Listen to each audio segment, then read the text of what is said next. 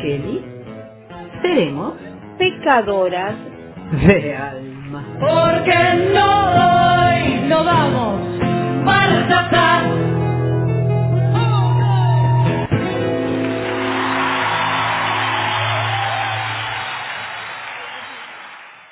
Buenas, buenas. Buenas, buenas, buenas. ¿Cómo está nuestra audiencia? Acá estamos nuevamente, en Pecadoras de Alma. Estamos en Radio Palabras del Alma los viernes a las 19 y en FM Tinculaco la repetición el jueves, cada jueves siguiente a las 3 de la tarde. Qué bueno, qué bueno. Y si no podés, porque por ahí justo estabas ocupado, te olvidaste, si nos puedes seguir por TuneIn o por Spotify, cuando quieras, cuando puedas, cuando tengas un tiempito y digas, ay, a ver qué dijeron las chicas de esta semana. Lo importante es que no te pierdas ni uno de nuestros programas que son fantabulosos. Ay, no tenemos abuela, ninguna de las dos, no sé si se dieron cuenta.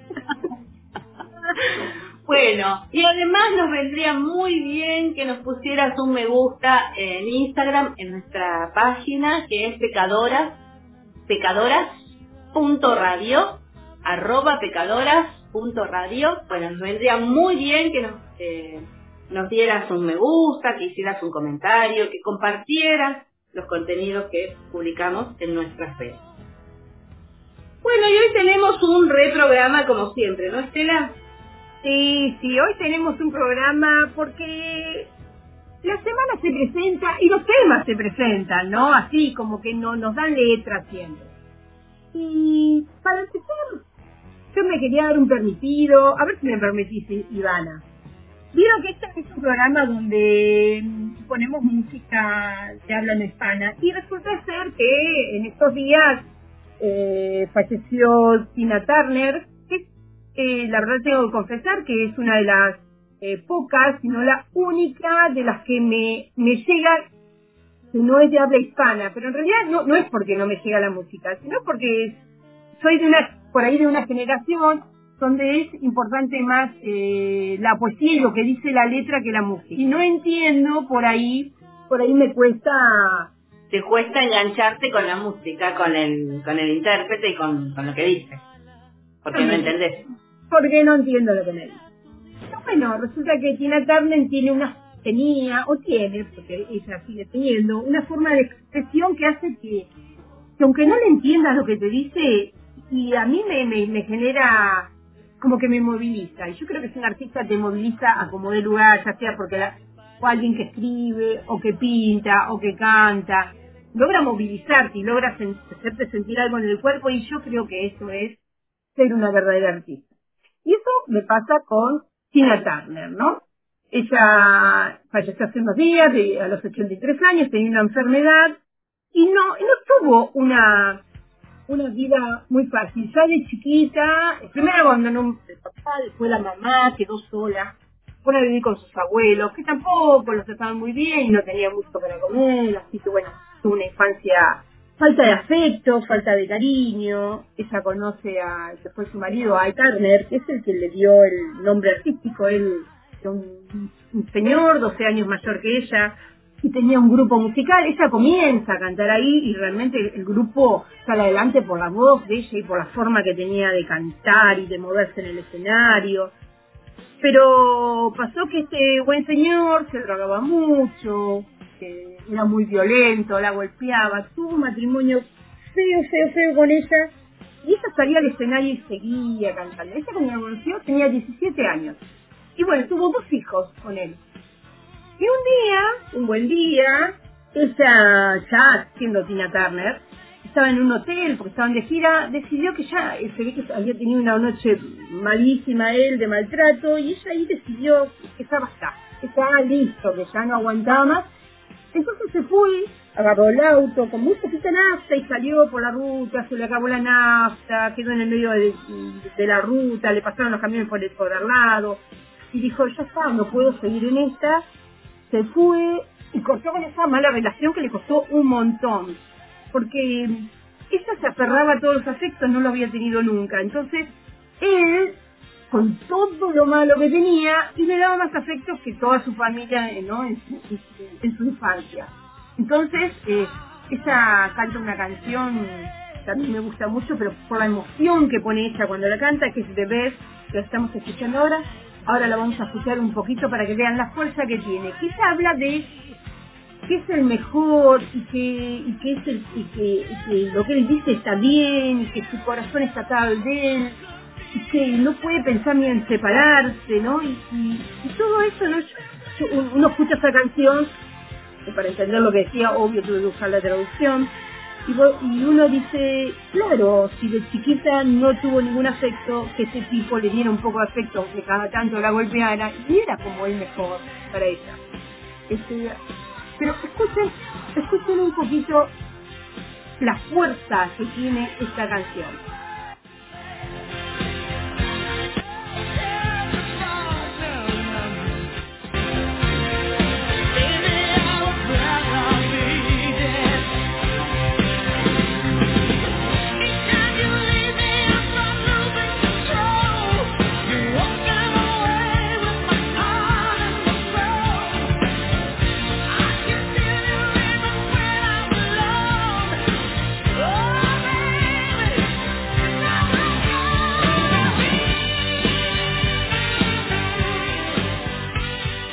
Potencia como de vida tenía cuando cantaba.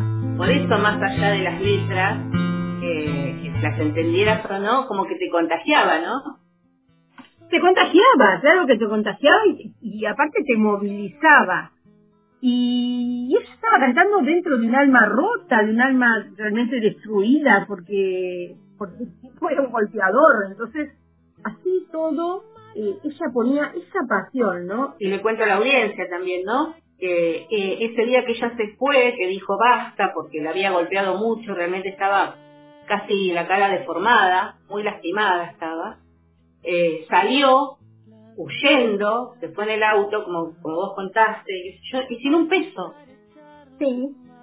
No tenía nada, ni para la nafta, ni para nada.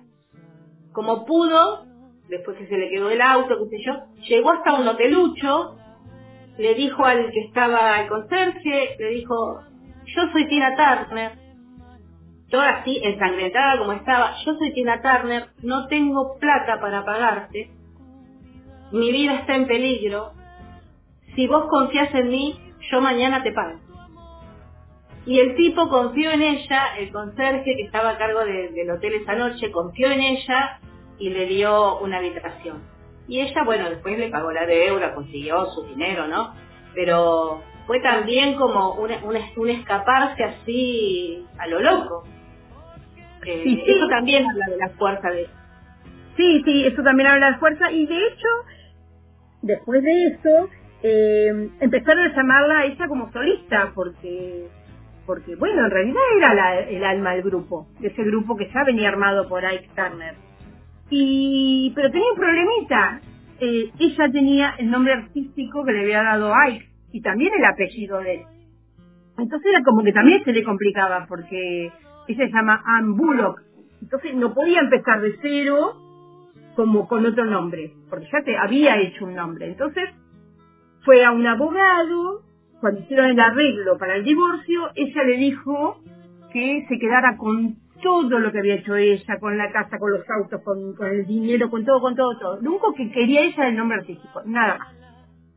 Que ella le todo, todo, pero que no la molestara con el nombre artístico. Así podía seguir siendo Tina Turner, que de hecho así la conocían sus fans, sus seguidores. Y eso fue lo que hizo, empezó de cero, no tenía un peso, se quedó sin un peso, pero con el nombre. Y obvio, se volvió a triunfar y obvio que siguió, siguió triunfando.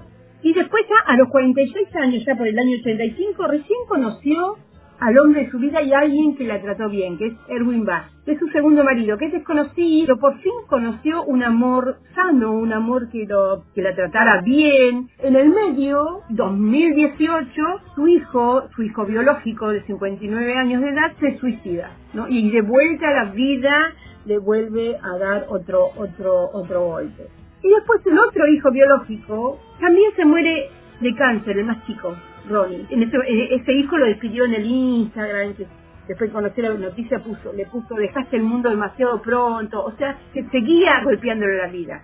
Digo hijo biológico porque ella en su vida eh, tuvo cuatro.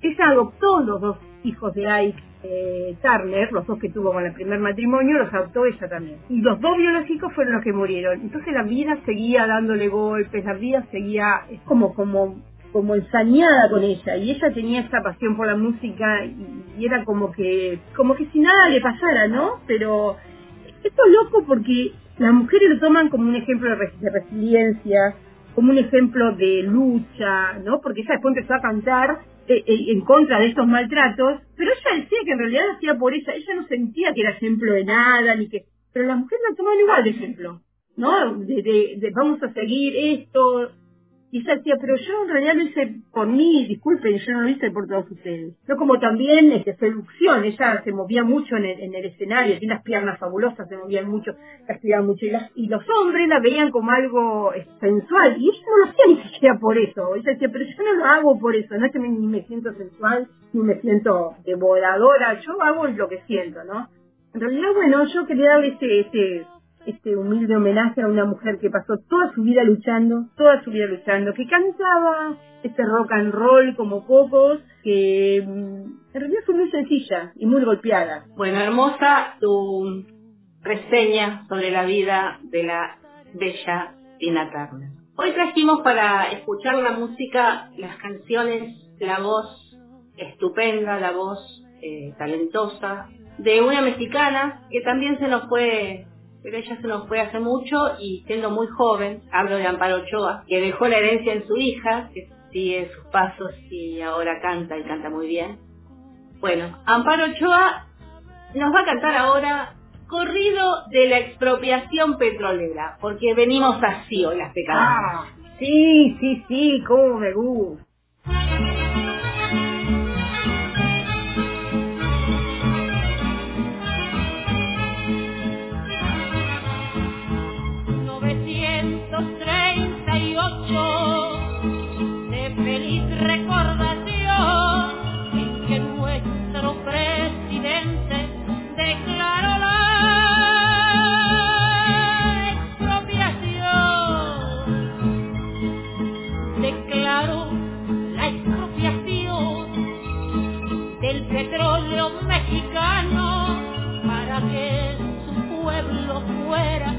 Grande,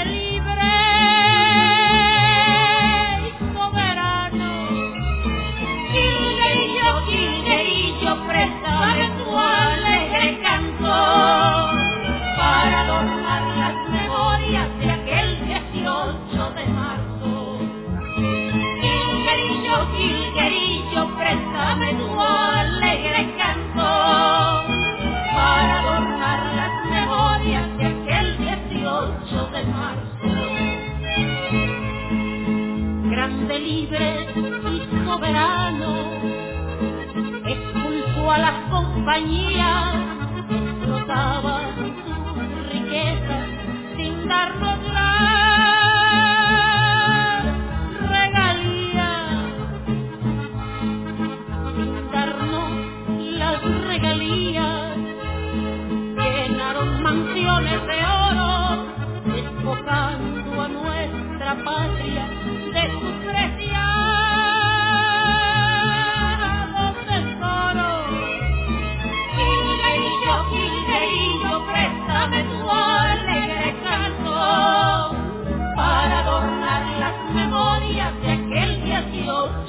tomar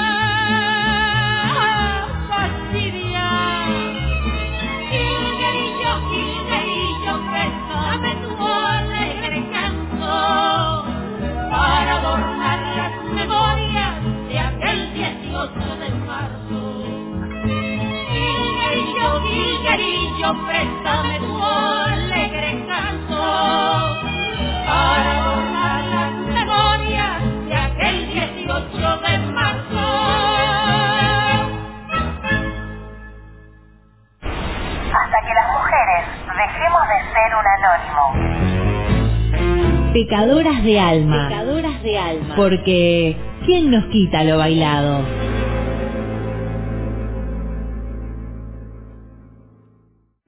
Bueno, para este segundo bloque de Pecadoras de Alma, eh, en esta edición, hicimos durante la semana una entrevista telefónica a una actriz, payasa, tiritera, una mujer que tiene una vida súper inspiradora para todas nosotras, para todos nosotros. Así que vamos a hablar por teléfono con Iris Liz.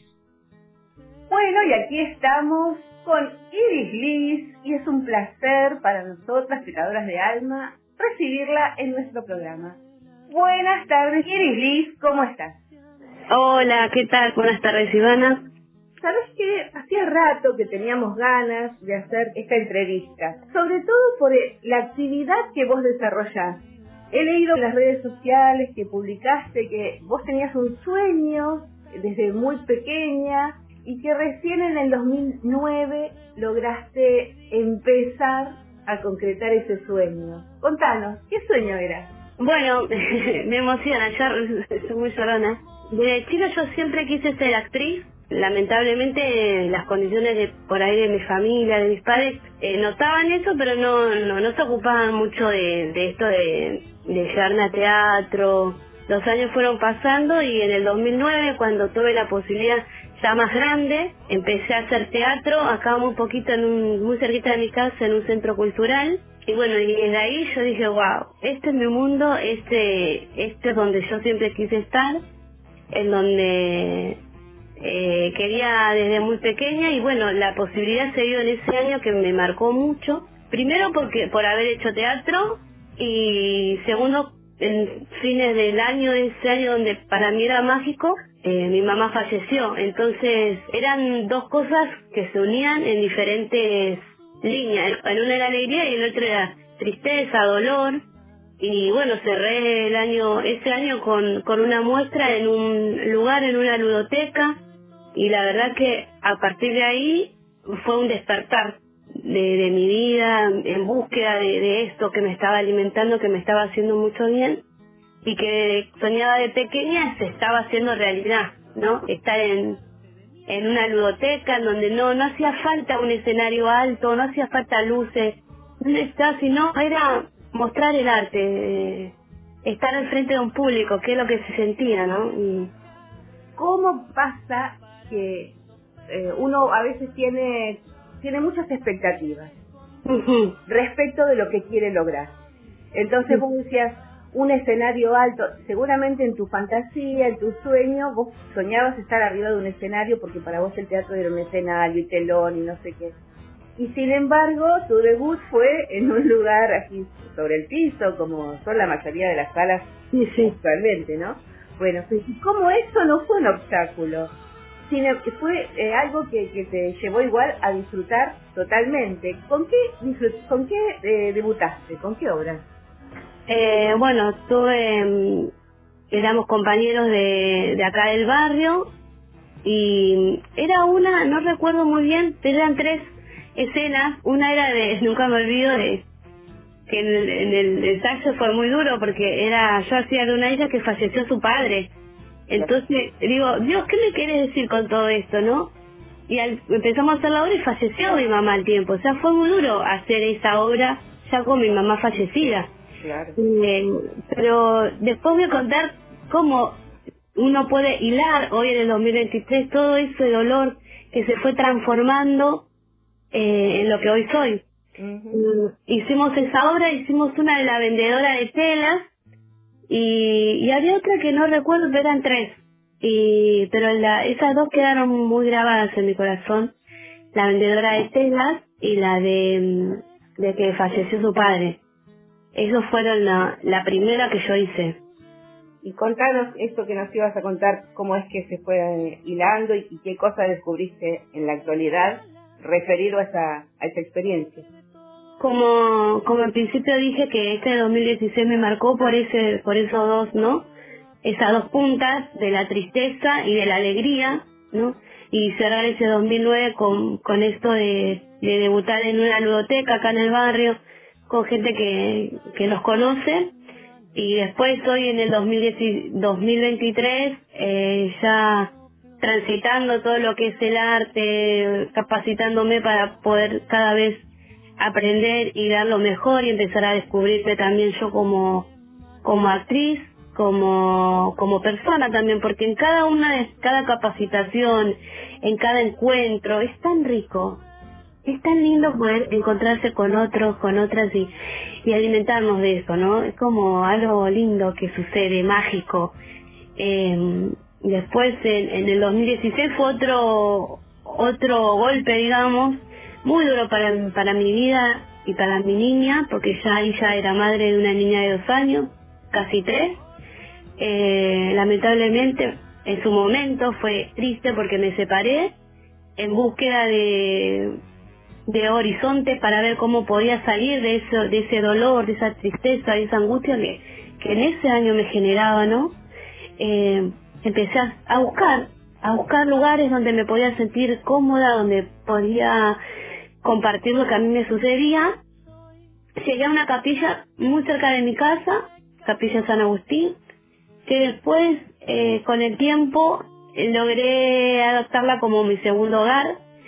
Y ahí fue cuando conocí a, en una de estas encuentros que se hacía de niños y de jóvenes, también fui invitada y conocí a Elena Santa Cruz, quien es una gran titiritera y hoy puedo decir que es una gran amiga también porque hemos hecho un vínculo muy bonito gracias ahí al acompañamiento de, de ese lugar, de esa gente que, que me motivó, eh, me impulsó, que descubrió dice esto es lo tuyo. Entonces, bueno. entonces ahí una una mujer muy querida, Moni, me invitó para, ella estaba haciendo ahí en la UNS, en San Miguel, eh, ella danza, entonces el profesorado estaba haciendo y me dijo, mira que hay títeres, esto te va a venir bien para lo que vos haces, animación. Me abrió una ventanita a un mundo que yo realmente no me lo esperaba y tampoco me lo imaginaba. Mm. ¿no? Titiritera, digo, bueno, vamos a ver. Y fue un año con mucho esfuerzo. Porque mm, recién separada, la niña era pequeña, yo queriendo salir de, de ese cuadradito que era mi casa, mi hija y yo, recién separada, digo, ¿qué hago con mi hija? Bueno, lamentablemente lo que a mí me tocó, lo que yo decidí, lo que me buscaba era fortalecerme yo como mujer para poder estar entera para mi niña. Sí. Y en ese momento no sentí, ni, ni ahora decir, bueno, fue lo que tuvo que ser y no me arrepiento, ¿no? Y a veces con esfuerzo, con un poquito de, de culpa me iba, me tomaba el colectivo y eran dos o tres colectivos veces para ir ahí, a, a ese mundo que fue mágico. Te recuerdo, porque nos conocimos, nuestros caminos se cruzaron en estas circunstancias tuyas, cuando ibas a cursar la diplomatura en títeres y objetos en el Centro Cultural de la Universidad Nacional de General Sarmiento. Y, y te recuerdo así, disculpándote porque era tarde y muy esforzada por hacer que las cosas funcionaran bien. Y se notaba que esas cuatro horas que estábamos juntos, vos, además de disfrutarla en forma individual, te brindabas a nosotros que éramos tus compañeros. Bueno, también fue un curso como de mucha conexión entre los cursantes, ¿no? Eso que lo tenemos que agradecer a nuestros profes eh, Gastón Guerra, Sí. y Marina de Besa, que generaban ese ámbito tan amoroso de trabajo. No, sí, sí, tal cual. Pero vos además, te, además de, de- de tu problema, de tus cosas individuales, te, te volcabas a los demás y ayudabas y pedías ayuda y todos teníamos una necesidad de colaborar con vos, que eras tan buena persona y como que necesitabas hacer esa, esa diplomatura, costara lo que costara, con el sacrificio que significaba para vos viajar tanto porque estabas lejos, como decís, tomar varios eh, colectivos, llegar tarde a tu casa, dejar a tu niña pequeñita, que algunas veces la, la llevaste. Eso realmente, además de que es valorable y de que se, veía el esfuerzo, eso me imagino que te debió enriquecer un montón para Montón. después lograr otros proyectos. Porque Ah, después no paraste más. No. La única que yo vi que no paró un minuto. Todos tuvimos otros proyectos de títeres y qué sé yo, pero no paraste nunca más. ¿Cómo fue esa carrera después de la diplomatura? Wow, se me eriza la piel porque hoy yo tengo varias valijas.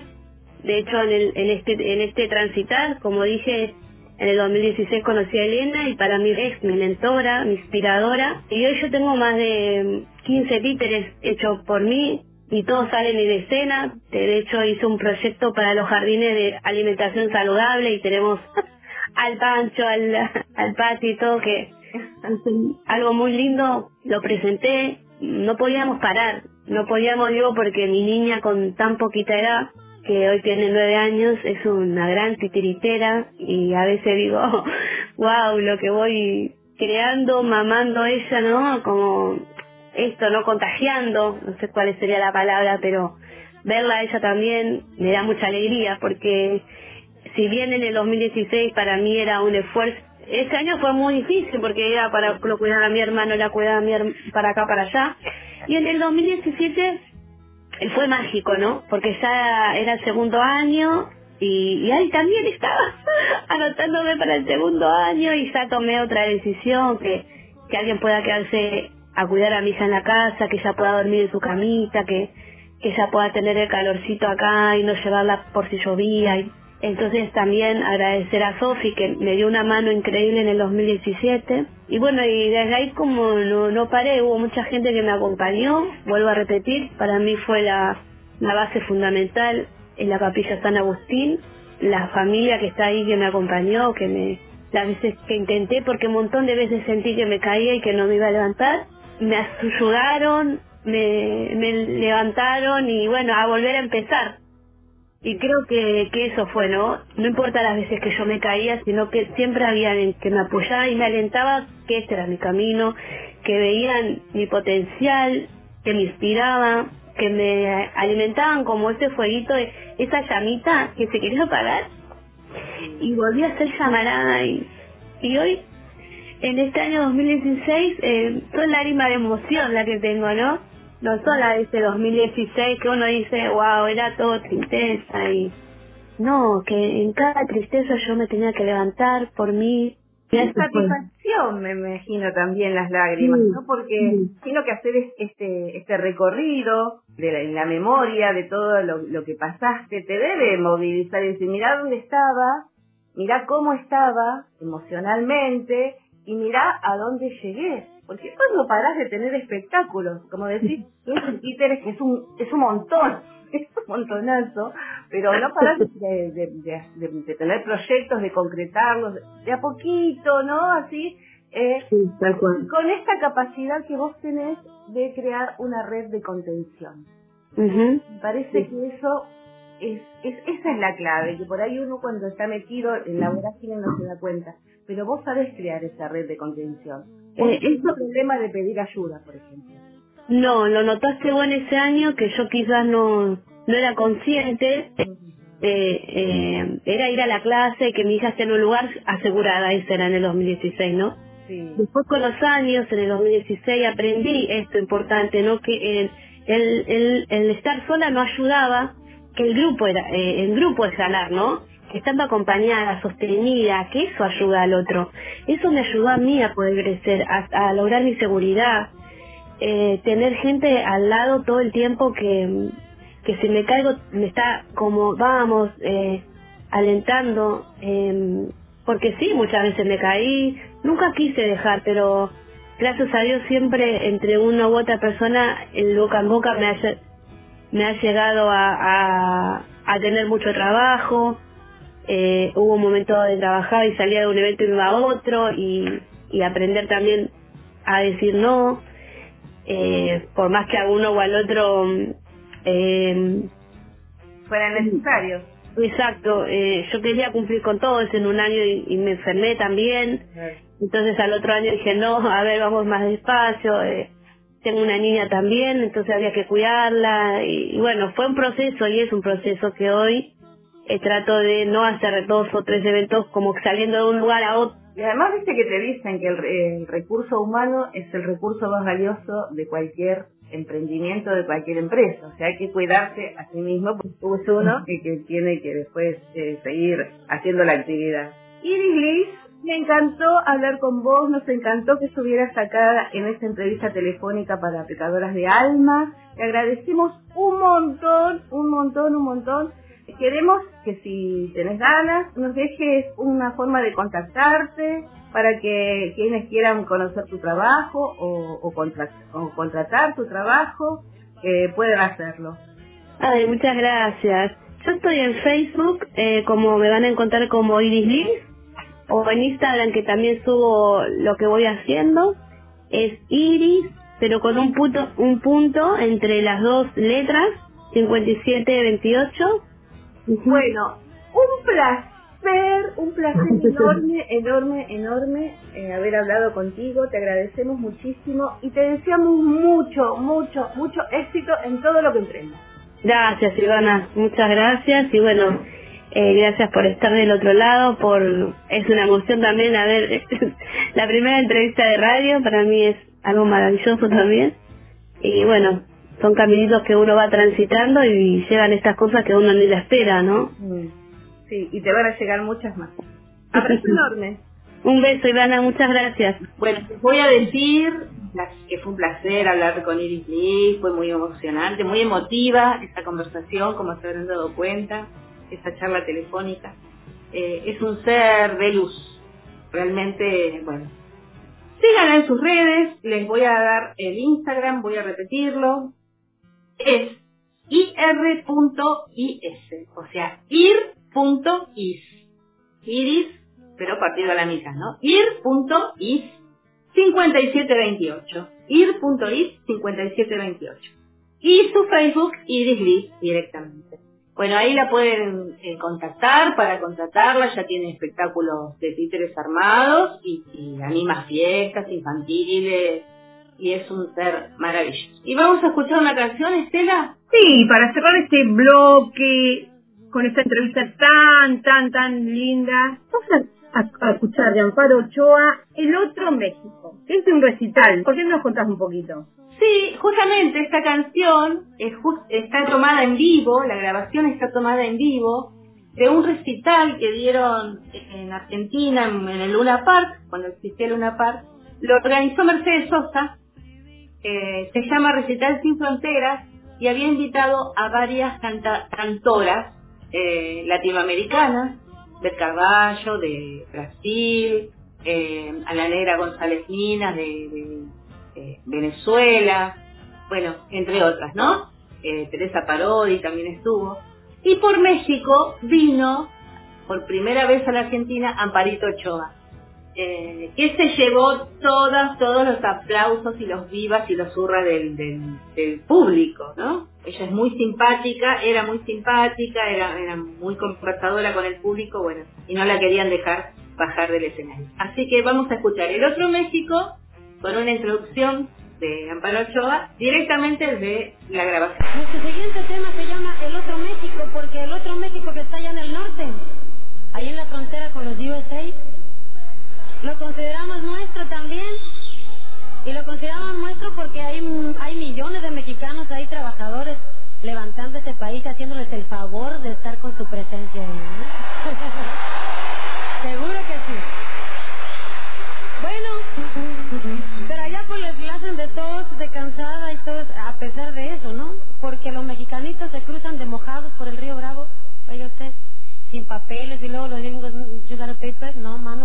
pues píntate, bórrate, ándale. Nomás le sacan billetes porque ahí siguen trabajando. Es pura mentira. Bueno, entonces le llamamos el otro México también porque geográficamente son tierras nuestras, las de Texas, las de Los Ángeles, todo eso son nuestras.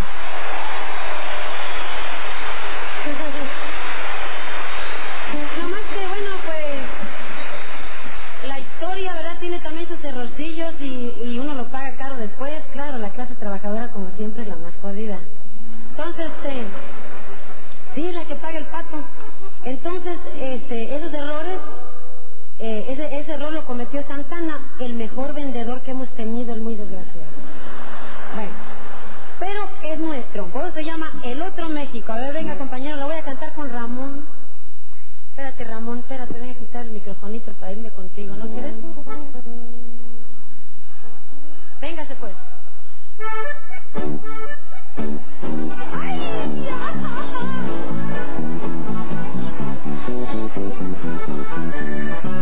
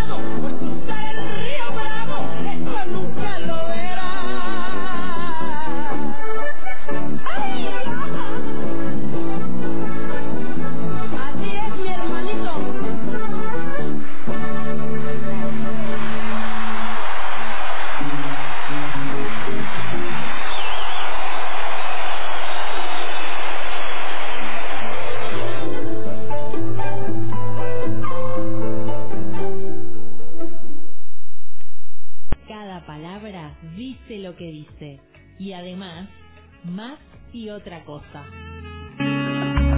Pecadoras de alma. Bueno, y ahora este tercer bloque, Ivana nos trae un tema sumamente necesario, sumamente importante, ¿no? Porque Sí. los recursos naturales son muy importantes. Cada vez tenemos que tomar más conciencia de esto, ¿no? Así como nos deconstruimos en otros aspectos, en los aspectos sociales y psicológicos, también en los aspectos medioambientales, ¿no? Eh, yo leía la nota, leía la, información para preparar la nota y, me pareció así como que me, primero me sorprendió porque nunca me puse a pensar en, ¿no? El tema es ¿Cuántos litros de agua llevamos en nuestra vestimenta diaria? Sabemos que hay un ritmo, es mucho, ¿no? Es un tema como fuerte. Y que uno por ahí no se lo plantea. Sabemos que hay un ritmo frenético en la producción de lo que se llama la moda chatarra, ¿sí? La moda rápida. Lo, lo, lo, eh, la ropita que me compro para ahora, para esta temporada, y después ya la desecho, no, no me sirve más porque ya no se usa más la temporada siguiente o, lo que sea. Bueno, esta moda chatarra hace que se genere una excesiva cantidad de prendas con un gasto de recursos eh, naturales eh, enorme que no se condice con la vida útil tan corta de esa prenda. Ya hemos hablado en programas anteriores del basurero de ropa que había en el desierto de Atacama, en Chile. Parece que lo, ya lo han levantado. Hay que ver si no se vuelve a formar kilómetros y kilómetros de ropa desechada, algunas sin usar. Y esto, más allá de que, podamos pensar, bueno, cuánta gente que no tiene para vestirse y ahí la ropa está tirada, el, gasto de, recursos naturales que significa cada una de esas prendas. Vamos a escuchar el informe que eh, hizo una bloguera que yo sigo, que se llama Martina Cablog, arroba Martina Cablog, la pueden seguir, ella habla mucho de este tipo de cosas. Escuchemos. ¿Cuántos litros de agua llevas en tu ropa? ¿Qué cantidad de agua fue necesaria para fabricar la ropa que llevamos? La industria textil es uno de los sectores que más agua consume. Aproximadamente de las 80 mil millones de prendas fabricadas al año a nivel mundial, sí, 80 mil millones de prendas nuevas cada año, el 40% están conformadas por tejidos de algodón, fibra textil vegetal que requiere de grandes cantidades de agua para su cultivo. Para entender esta cifra, les doy un ejemplo. La elaboración de una camiseta de algodón requiere 2.700 litros de agua, que equivale a la cantidad suficiente para que una persona beba durante 900 días. Sí, durante dos años y medio y debemos recordar que más de mil millones de personas todavía no tienen acceso a agua potable. Se está acabando el agua dulce. Muchos países ya han declarado la emergencia, hídrica, digo bien. Sin ir más lejos, en, este, en estos últimos tiempos, eh, Montevideo ha sufrido las consecuencias de, la sequía. Fíjate que una sequía eh, o, o poca lluvia algo, un fenómeno, una cuestión que tiene que ver con la meteorología y que es casual, dejó sin agua a una ciudad, estamos en una situación grave, ¿no? Bueno, decía que Montevideo sufrió las consecuencias de la sequía y la Intendencia declaró la, la alerta hídrica, bueno.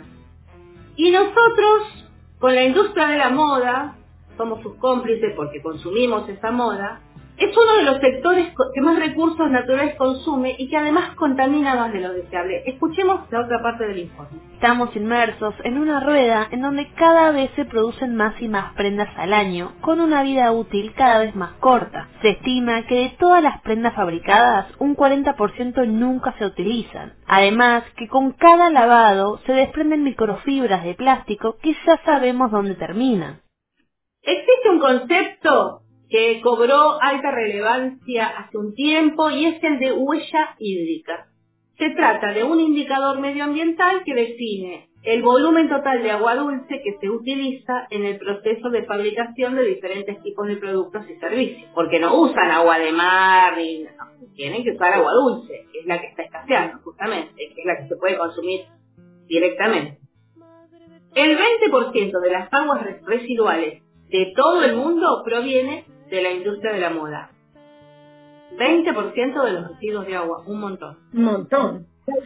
Sí, un montón. Calcular esa huella hídrica no es una tarea sencilla porque, por ejemplo, eh, una, una remera de algodón. En un país se cultiva el algodón. quizás no en el mismo país, con este algodón se hace el helado y, y, y el textil, la tela. Eh, quizás en otro país se confecciona la prenda y se, se usa, o sea, o en otra provincia o en otra región. Entonces, bueno, es difícil seguir esa huella hídrica. Pero es importante para saber cuánto consume cada ropa. Desde la industria textil se están impulsando diferentes iniciativas para hacer frente a este problema, como la investigación sobre nuevos tejidos más sostenibles. Aunque la investigación que se está haciendo permite desarrollar procesos que tengan un menor impacto ambiental, con productos que ofrezcan mejores propiedades que los tradicionales, no parece que el impacto de la industria textil se vaya a reducir hasta que las personas tomemos conciencia de la importancia de consumir menos y reutilizar más. Debemos recordar siempre que la ropa reutilizada no consume agua ni explota el planeta. Yo te pregunto, ¿sabes cuánta agua se usó para fabricar toda la ropa que tenés en tu ropero?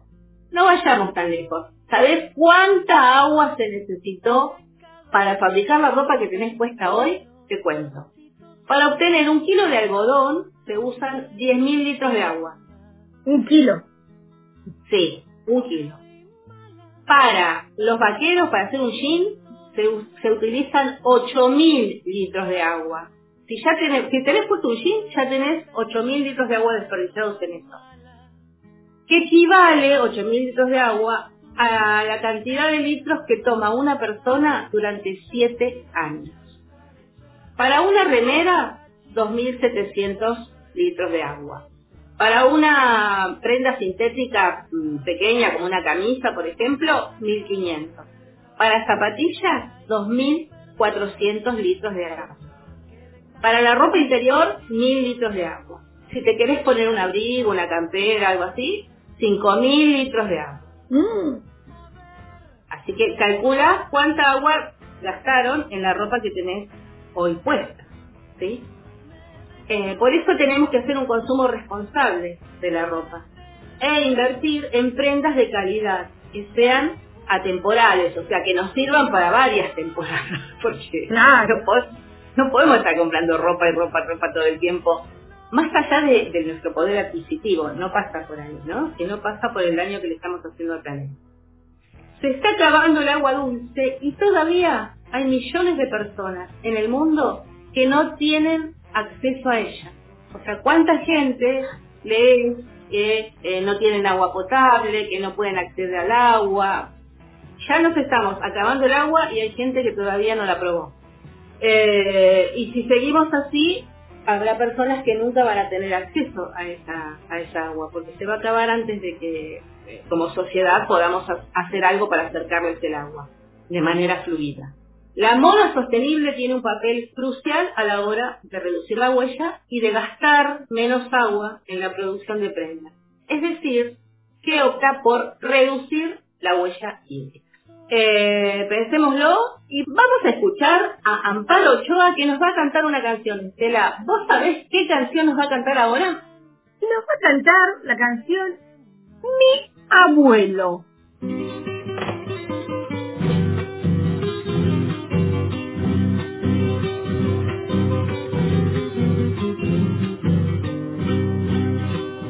Mi abuelo mató franceses y mi padre federales. Abuelo mató franceses y mi padre federales. Y yo tan solo heredé un jacal y tres nopales. Y yo tan solo heredé un jacal y tres nopales. Mi abuelo fue cuarista y mi padre zapatista. Mi abuelo fue cuarista y mi padre zapatista. Eso que soy agrarista. Y yo siembro en tierra ajena y eso que soy agrarista. Mi abuelo y mi padre murieron por la justicia. Mi abuelo y mi padre murieron por la justicia. Yo pienso que esa señora los cacales no visita. Yo pienso que esa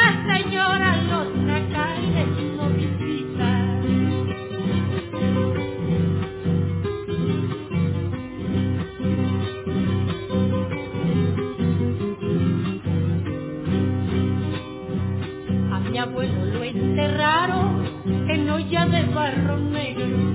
A mi abuelo lo enterraron en olla de barro negro. A mi padre en un más no al derecho del pueblo. A mi padre en un más no al derecho del pueblo. En el campo vuelve a oír campesino gritando. En el campo vuelve a oírse al campesino gritando.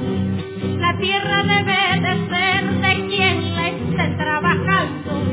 La tierra debe de ser de quien la esté trabajando.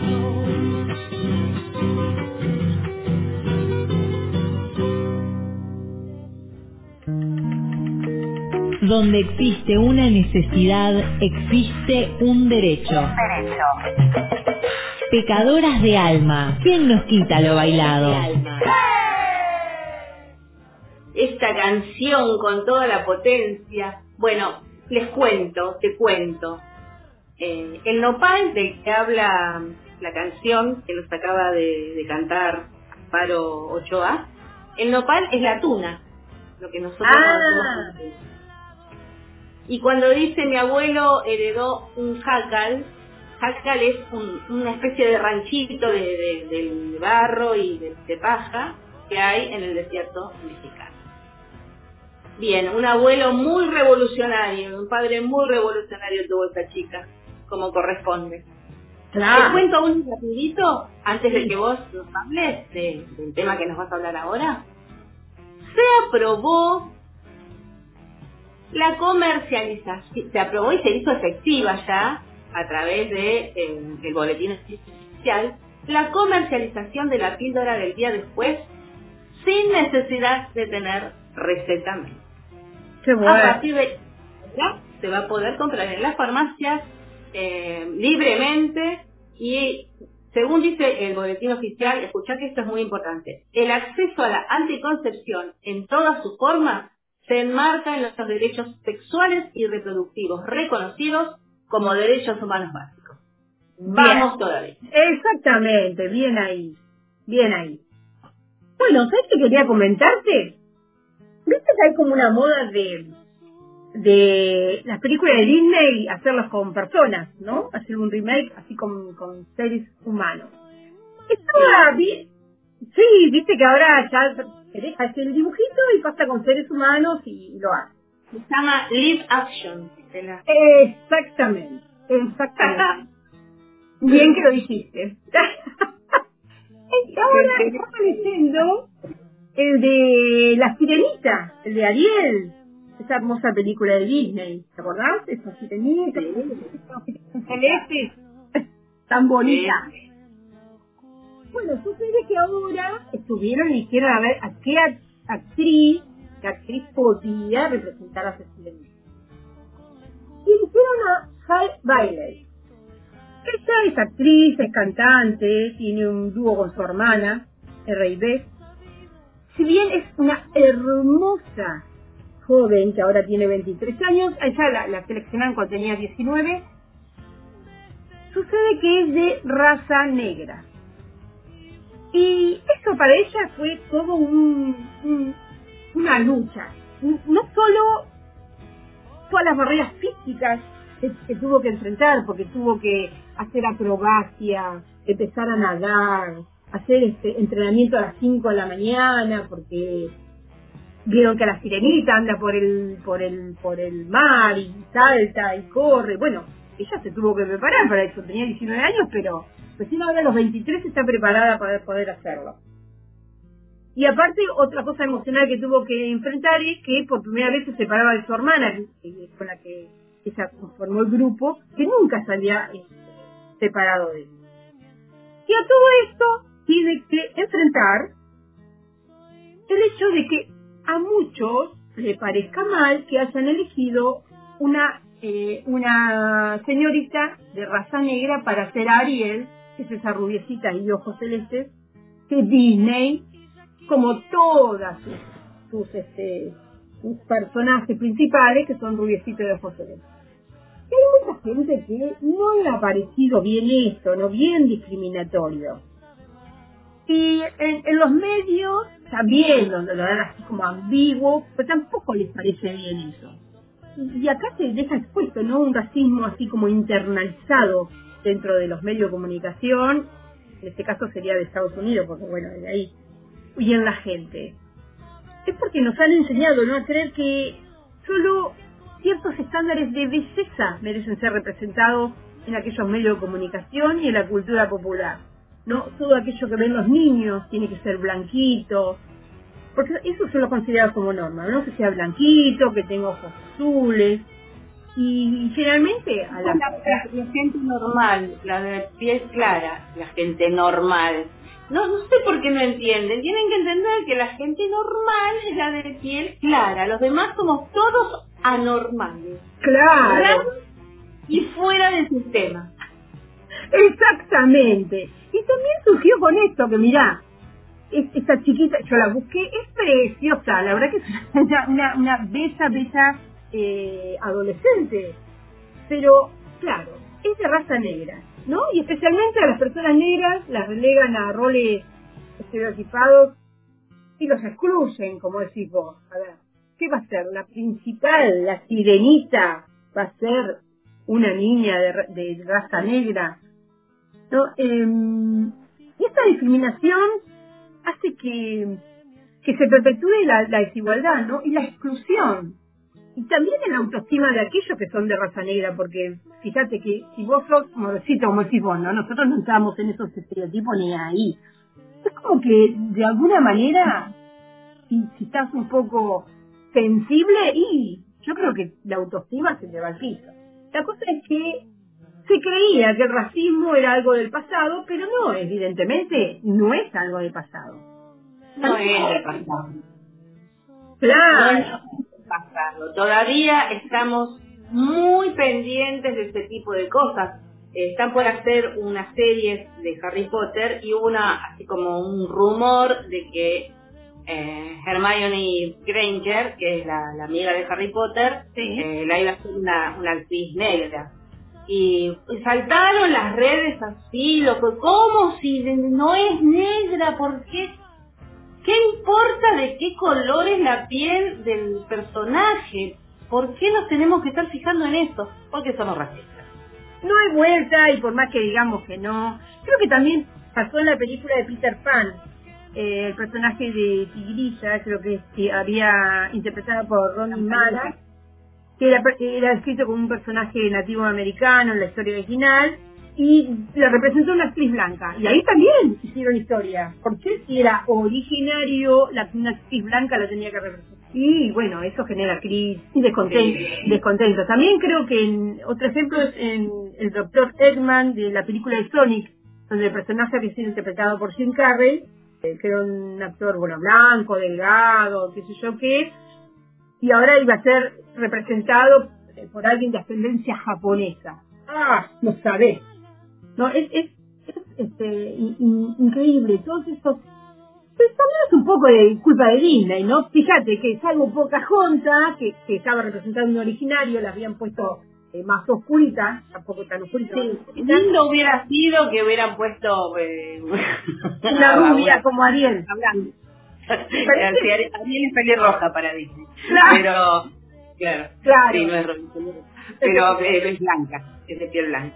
Y lindo hubiera sido que a Pocahontas lo hubieran puesto. No, después Disney quiso como limpiar la cara, pero viste así por encimita, porque y después puso a, a, Mulan, que claro. de China, y después puso a, a la princesa y al sapo, que era una eh, mujer de raza negra de Boston, bueno, no sé.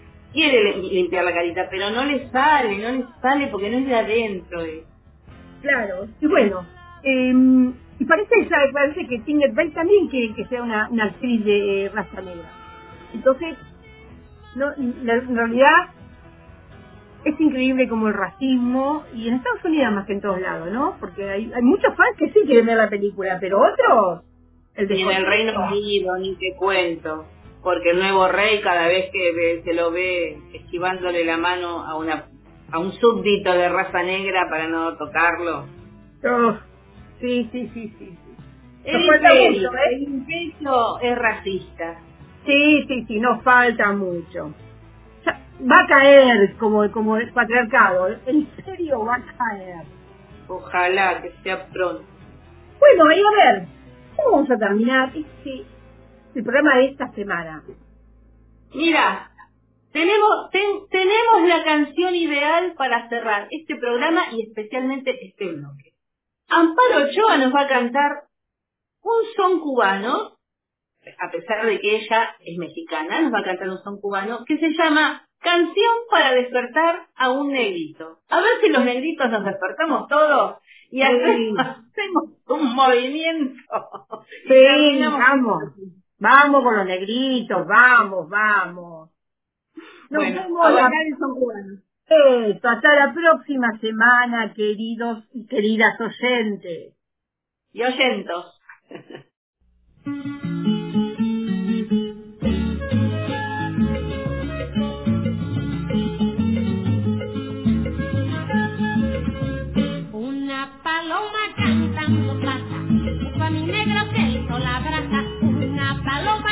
cantando pasa.